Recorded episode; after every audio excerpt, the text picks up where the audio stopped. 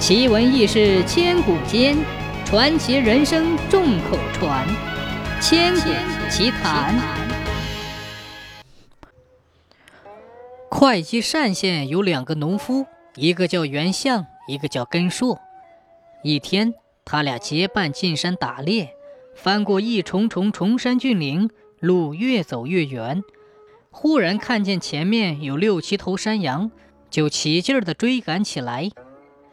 一路曲曲弯弯，经过一盘石桥，那桥面很窄很窄，桥下又是万丈深渊。山羊从石桥上奔过去，他们也跟着追过去。抬头一看，前面竟是悬崖峭壁，峭壁上的石头火红火红的，壁上刻着“赤城”两个大字。山顶上有股瀑布，正哗啦啦地流下来。袁相跟根硕沿着羊群走过的路寻找过去，又发现一个山洞。钻过山洞，豁然开朗，里面竟是一片宽敞平坦的草地，草木散发着一股特别的清香，各种各样的鲜花盛开着。不远处有一间小屋子，里面住着两个少女。穿着青色的衣服，长得十分漂亮。一个叫银珠，另一个的名字已经忘了。他俩见袁相根硕来到，高兴地对他们说：“早就盼望你们来了。”就这样，他们各自结为夫妻，日子过得很快活。又过了一些日子，两个少女说，他们的女伴中也有人招到了夫婿，他俩要去庆贺一番。袁相和根硕送他们俩上路，只见他们拖着木屐走到悬崖峭壁上，发出清脆响亮的声音，就跟走在平地上似的，又快又稳。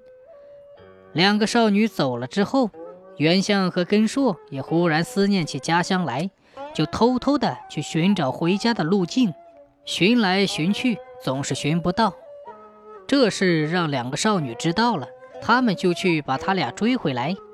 两少女见他俩一副神思恍惚、闷闷不乐的样子，知道留不住了，这才无可奈何对他俩说：“实在没有办法，那你们就回家去吧。”说罢，拿出一只小荷包来送给他们，再三叮咛，可千万不要打开来。就这样，袁相和根硕依依不舍地告别了自己的妻子，沿着他们指点的路径回到了老家。有一次，根硕离家到外面去，他家里的人打开那只小荷包来看，只见荷包像莲花瓣似的，解开一层又一层，一直解了五层才解开，里面竟是一只小青鸟，扑棱一下就飞走了。根硕回到家之后，知道了这件事，懊悔的不得了，可是已经没有办法挽回了。后来，根硕在田里耕作。他家里的人像往常一样给他送吃的，只见他站在田里一动不动。走近一看，啊，他竟然只剩下一个躯壳。